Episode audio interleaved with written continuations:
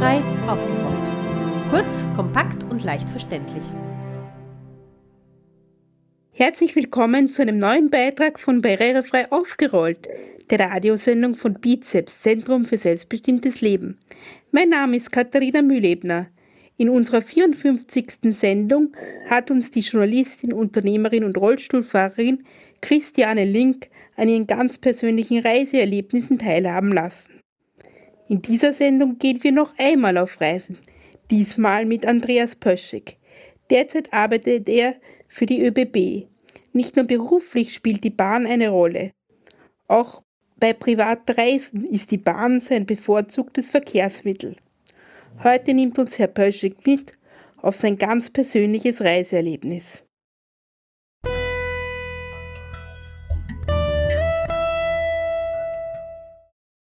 Herr Pöschek, schön, dass Sie da sind. Wenn ich jetzt die Wörter Reisen und Urlaub sage, was fällt Ihnen da spontan ein? Vielen Dank einmal für die Einladung, hier sprechen zu können. Also Reisen und Urlaub, da fällt mir mal Freiheit ein und äh, Länder zu genießen. Ich habe gehört, dass Sie gerne mit dem Zug reisen. Was ist das Besondere an diesem Verkehrsmittel? Am Zug ist das Besondere, dass man die Distanzen merkt und vor allem auch den Übergang. Also man merkt, wie sich die Landschaft verändern, wie auch die Menschen sich verändern, wenn sie im Zug ein- und aussteigen, äh, wie sich die Sprache verändert und man bekommt die Distanzen einfach mit. Also da wird schon die Reise selbst, die Fortbewegung zum Erlebnis. Was muss ein Ort haben, damit es Sie dorthin zieht? Was muss er haben?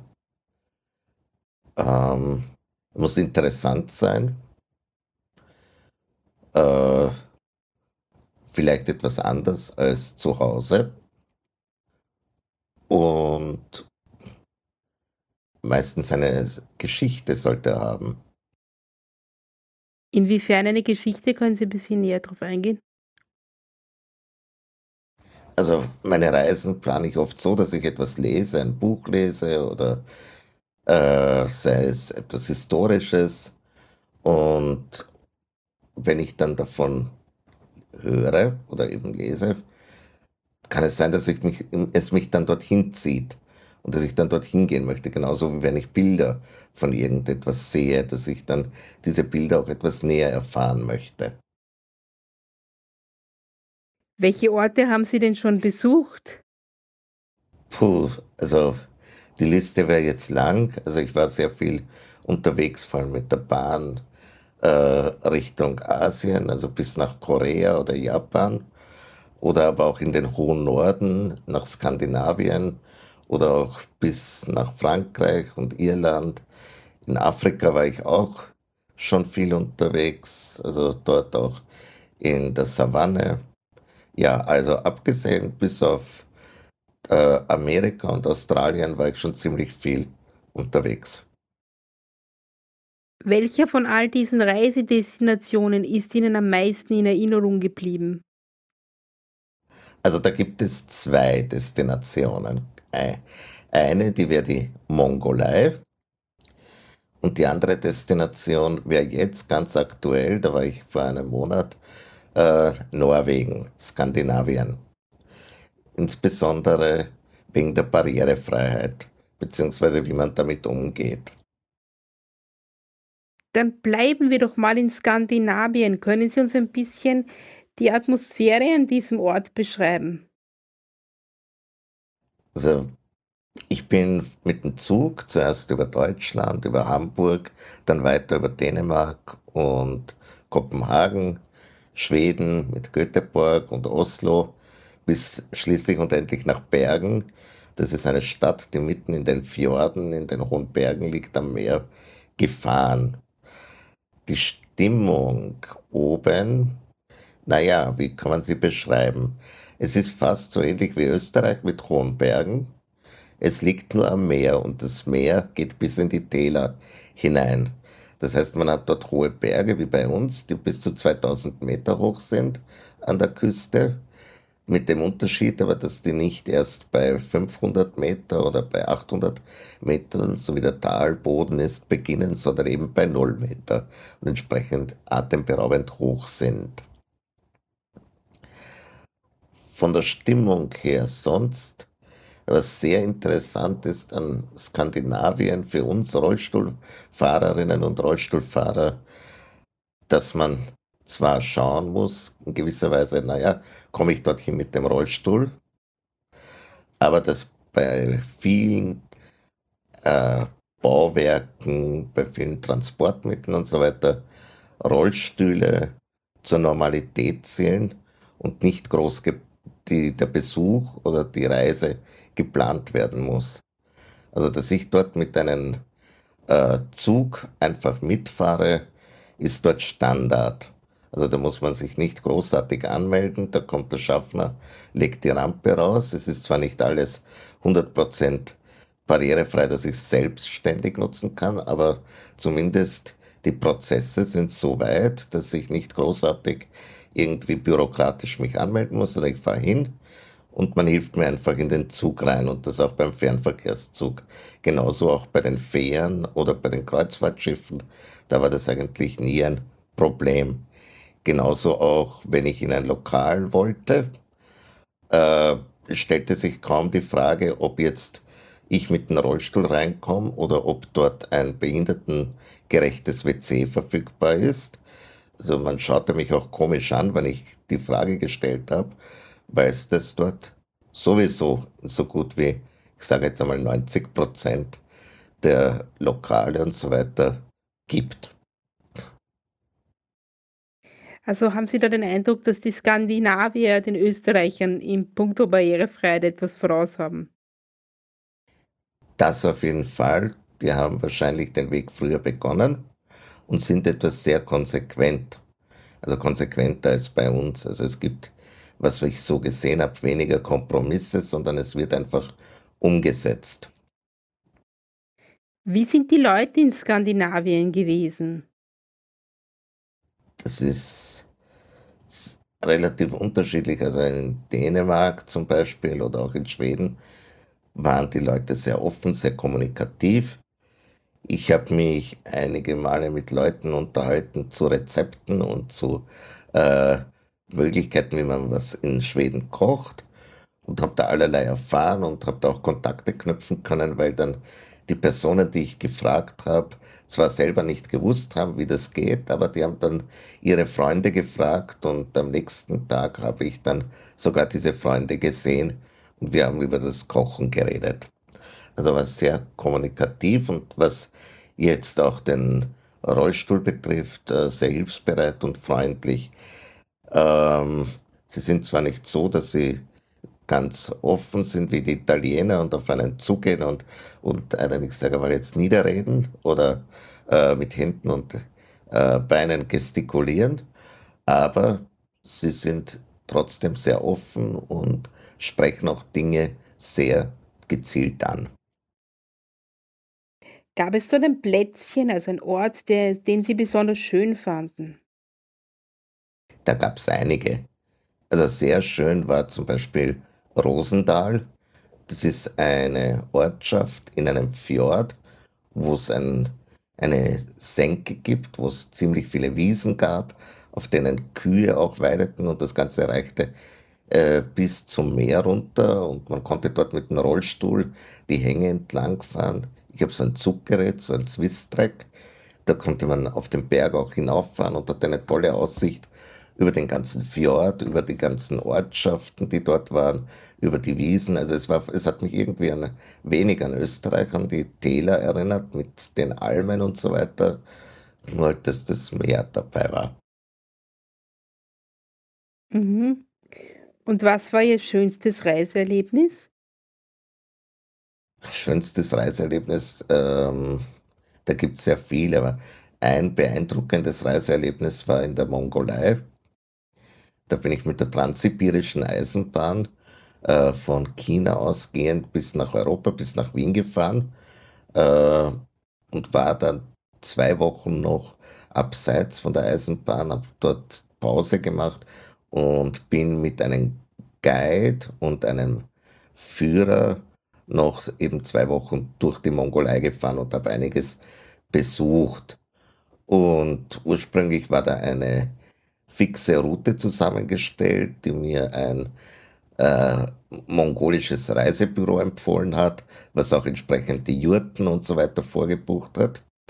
Aber wie wir dann unterwegs waren, sind wir immer mehr der Guide und auch der äh, Chauffeur ins Gespräch gekommen und die haben halt erkannt, was ich gerne mag oder was ich gerne sehe und haben halt auch ihre eigene Erfahrung gehabt. Und wir haben dann aufgrund unserer Gespräche oder Ideen die Tour etwas abgeändert und wurde dann ziemlich persönlich. Ich war dann auch bei denen, bei deren Familien kurz zu Gast, bei deren Jurten und er hat mir äh, spezielle Orte gezeigt, die man so wahrscheinlich normalerweise nicht sehen würde und hat sich darauf ganz eingestellt und äh, was auch sehr beachtlich war, er hat dann auch immer gleich mitgedacht, wie etwas mit dem Rollstuhl gehen würde oder wie das, wie man da Alternativen findet oder hat sich darum gekümmert, dass dann auf einmal ein paar Männer vor Ort waren, die mir dann äh, irgendwo drüber geholfen haben. Eine kleine Zwischenfrage. Sie haben das Wort Jurte verwendet, das kennt vielleicht nicht jeder. Was ist eine Jurte? Also eine Jurte ist ein ziemlich großes kreisförmiges Zelt, in der bis zu einer Großfamilie wohnen kann.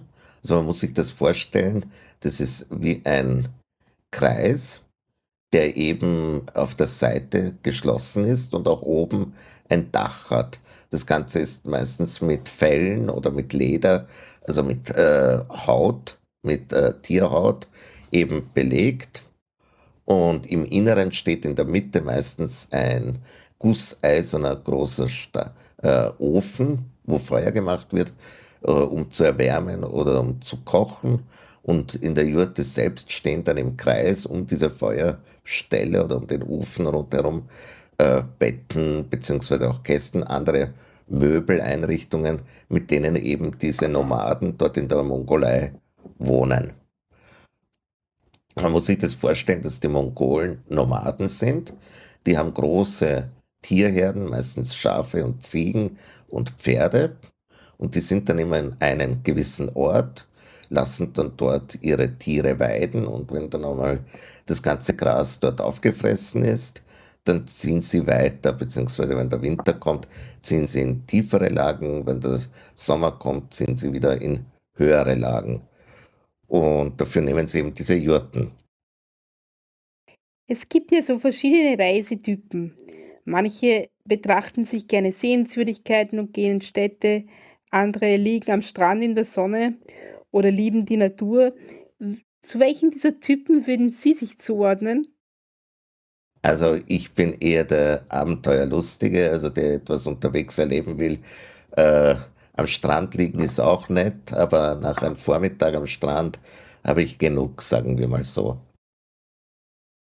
Wenn man wie Sie eher das Abenteuer sucht, ähm, es gibt ja so Sachen, die man machen kann, da Wildwasserfahrt, Elefantenreiten oder kann man solche Dinge oder haben Sie da Erfahrung, kann man solche Dinge auch als Rollstuhlfahrer oder als Mensch mit Gehbehinderung machen.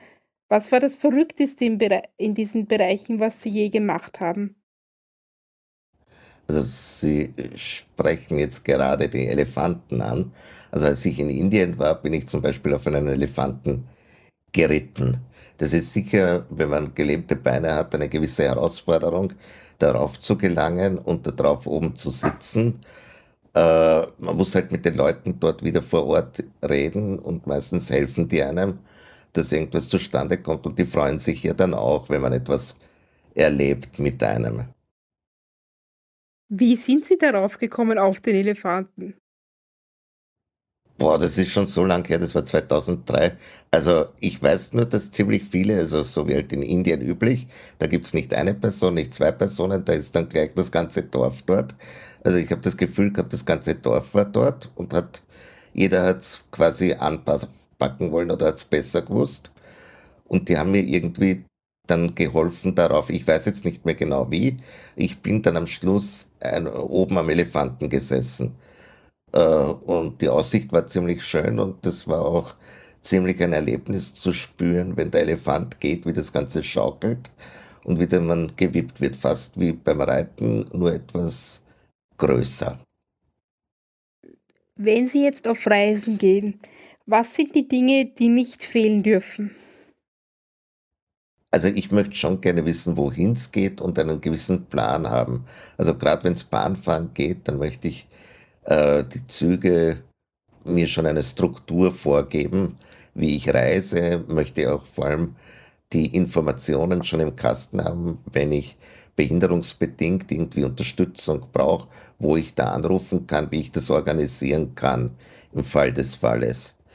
Ich mag mir aber auch meine Flexibilität wahren. Also ich lasse mir da Freiräume, ob ich jetzt an dem Tag fahre oder ob ich da noch zwei Tage länger bleibe, das lasse ich mir gerne frei. Ähm, was wichtig ist, bei, wenn man äh, mit Behinderung reist und auf Unterstützung angewiesen ist, dass man eine Assistenz hat. Äh, ich habe das Glück gehabt, immer solche Assistenz zu haben, deren Interesse auch solche Reisen sind. Also dass man da eine entsprechende Assistenz hat, die auch gerne reist. Also sonst glaube ich, macht's, ja, kann das anstrengender werden. Dann, ja, Ersatzteile für den Rollstuhl sind sehr wichtig. Platte Reifen können überall vorkommen. Wenn das in der Mongolei mitten in der Steppe passiert, ist es blöd, wenn man dann keinen Ersatzschlauch mit hat. Ähm, etwas zu lesen. Ähm, was noch ich für sehr wichtig halte, dass man sich zu Hause schon erkundigt, wie kann man kommunikativ bleiben. Das heißt, äh, wie kann ich zum Beispiel mein Smartphone dort weiterhin nutzen? Also äh, muss ich, kann ich mir SIM-Karten, mit denen ich dann günstig in dem Land telefonieren kann, schon von Österreich aus bestellen im Internet oder kriege ich die dann dort vor Ort? Also dass man keine Überraschungen äh, oder horrende Preise dann dort erlebt. Äh, Kommunikation in der heutigen Zeit ist sehr wichtig, auch um sich gegebenenfalls Hilfe zu organisieren oder auch um unabhängig zu sein. Es kommt jetzt sehr auf die Destinationen drauf an, wo man hinfährt, was man sich, wie man sich dann noch so vorbereitet. Äh, was noch ein Punkt ist, wenn ich mit Assistenz unterwegs bin und dann einen Mietwagen am Ziel nehmen möchte, wo dann die Assistenz fährt, muss man sich sehr grob genau erkundigen, ob zum Beispiel das Auto, weil ich miete es ja, ob dann eben eine Assistenz dort fahren darf. Also es gibt Länder, wo das unterschiedlich ist, wo ich dann für die Assistenz noch zusätzlich eine Versicherung abs abschließen muss oder wo die Kreditkarte, mit dem man das Auto gezahlt hat, auf den Namen äh, der Fahrerin oder des Fahrers, also auf die Assistenz dann lauten muss. Und wenn man das dann dort notwendig ist und man will das unbedingt machen, dann muss man halt entsprechend für eine Kreditkarte vorsorgen. Aus Ihren Schilderungen entnehme ich, dass Sie eher der Typ sind, der eine Reise plant, oder sind Sie auch spontan? Ich bin auch spontan, aber auch um etwas spontan sein zu können, muss man vorbereitet sein auf Dinge, die eintreten können. Also Spontanität ist möglich, wenn man gut vorbereitet ist, sage ich, mit allen Eventualitäten, die eintreten können. Ähm, ich kann spontan wohin fahren und dann entscheiden, ja, ich fahre nicht jetzt weiter, sondern ich fahre jetzt woanders weiter. Oder ich kann auch sagen, ich, so, morgen ist schönes Wetter in Paris, äh, ich fahre morgen nach Paris. Trotzdem muss ich bei aller Spontanität mir vorher zurechtgelegt haben, was brauche ich alles mit, wenn ich da jetzt nach Paris fahre, um dort gut äh, zurechtzukommen. Ich habe nichts davon, wenn ich dann äh, nur mit meiner äh, Handytasche und vielleicht äh, einer Flasche äh, mit einem Getränk losfahre und dann übertrieben jetzt gesagt und dann draufkomme in Paris, naja, ich bräuchte noch einen Zwischenstecker, um mein Zuggerät zu laden oder ich brauche noch äh, eigentlich mit irgendein Behelf, damit ich die Toiletten dort nutzen kann. Stichwort Barrierefreiheit. Was beinhaltet barrierefreies Reisen alles für Sie? barrierefreies Reisen ist der Traum wäre, dass man nicht mehr daran denken muss, immer die, die Bedürfnisse, die man aufgrund der Behinderung hat, wie zum Beispiel, dass man ebenerdig wo reinkommt oder keine Stufen sind, oder aber auch die Räume von Hotels so groß sind, dass man mit dem Rollstuhl sich zumindest umdrehen kann, äh, schon so der Standard sind, dass man sich nicht drum kümmern muss.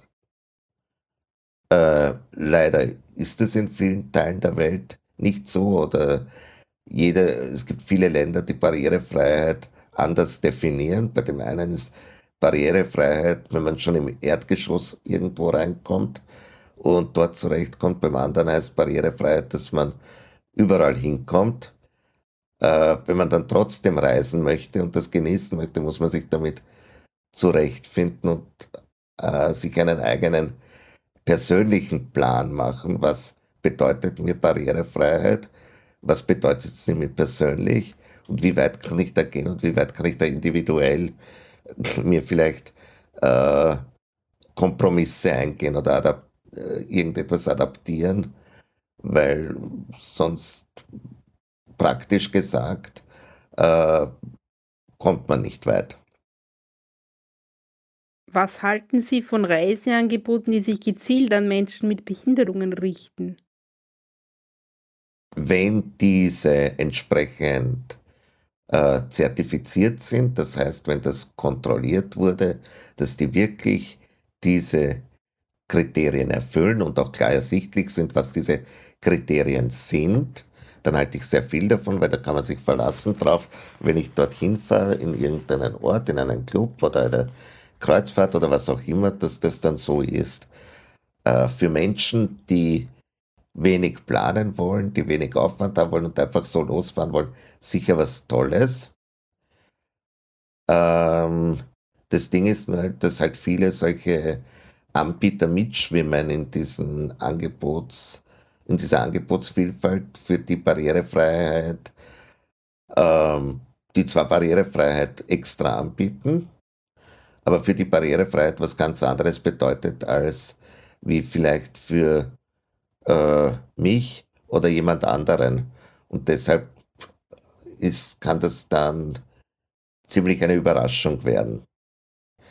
Äh, zum Beispiel ich war in Deutschland, das hat ein Freund von mir gebucht und der wollte mich überraschen und der hat extra gebucht bei einem, einem Portal, wo man die Möglichkeit hatte, barrierefreie, rollstuhlgerechte Unterkünfte auszuwählen. Und es wurde dann eine, ein kleines Hotel in einer kleinen Stadt.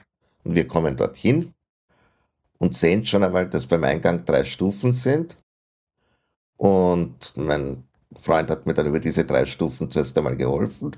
Und wir gehen zur Rezeption und schauen halt, wo die Zimmer sind, schauen in das eine Zimmer und stellen dann fest, ja, in dem Zimmer gibt es zwar nette Handläufe und es ist äh, gibt einen sogenannten Galgen über dem Bett, was ausschaut wie ein Krankenbett, das man sich aufziehen kann.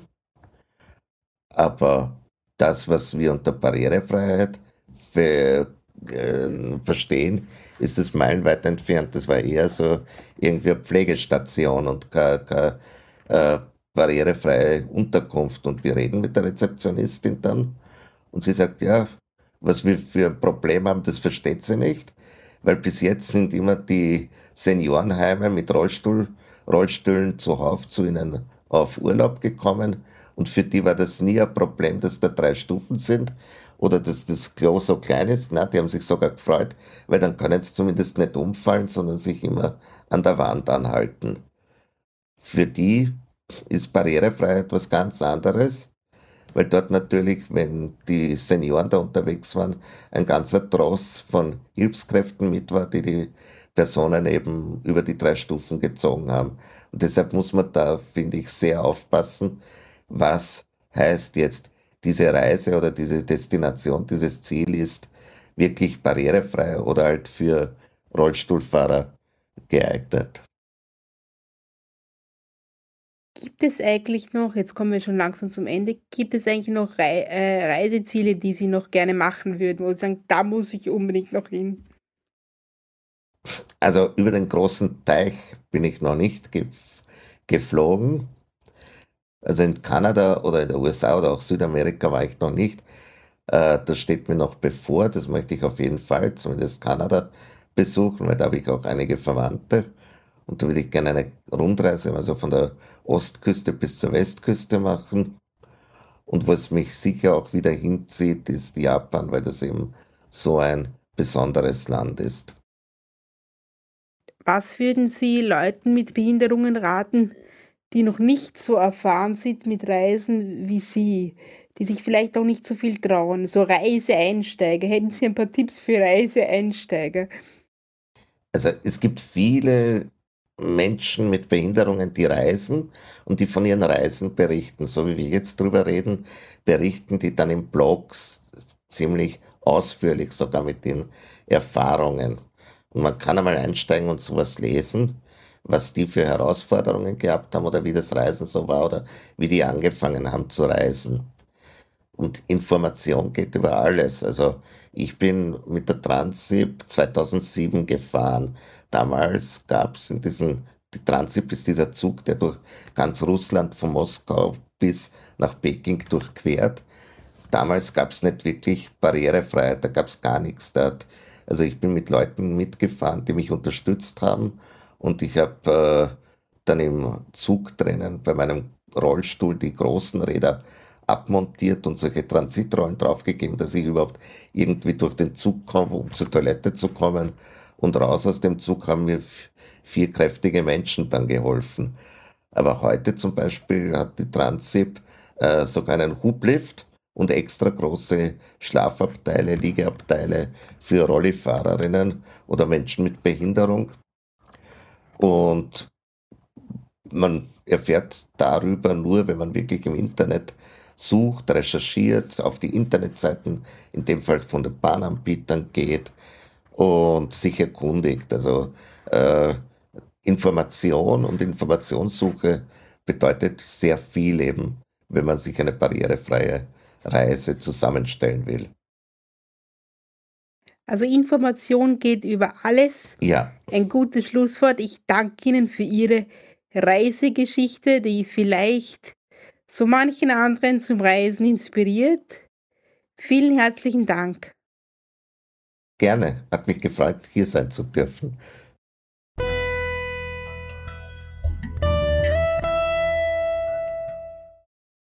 Das waren die persönlichen Reiseerlebnisse von Andreas Pöschig.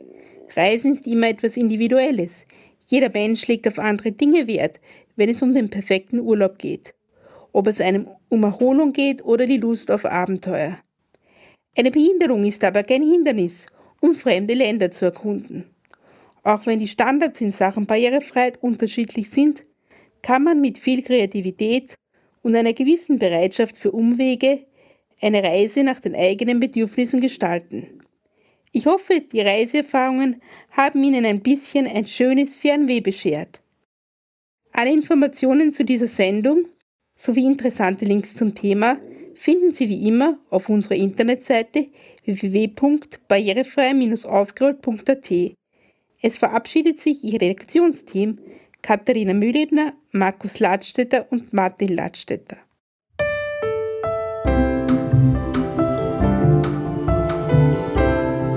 Barrierefrei aufgerollt. Kurz, kompakt und leicht verständlich.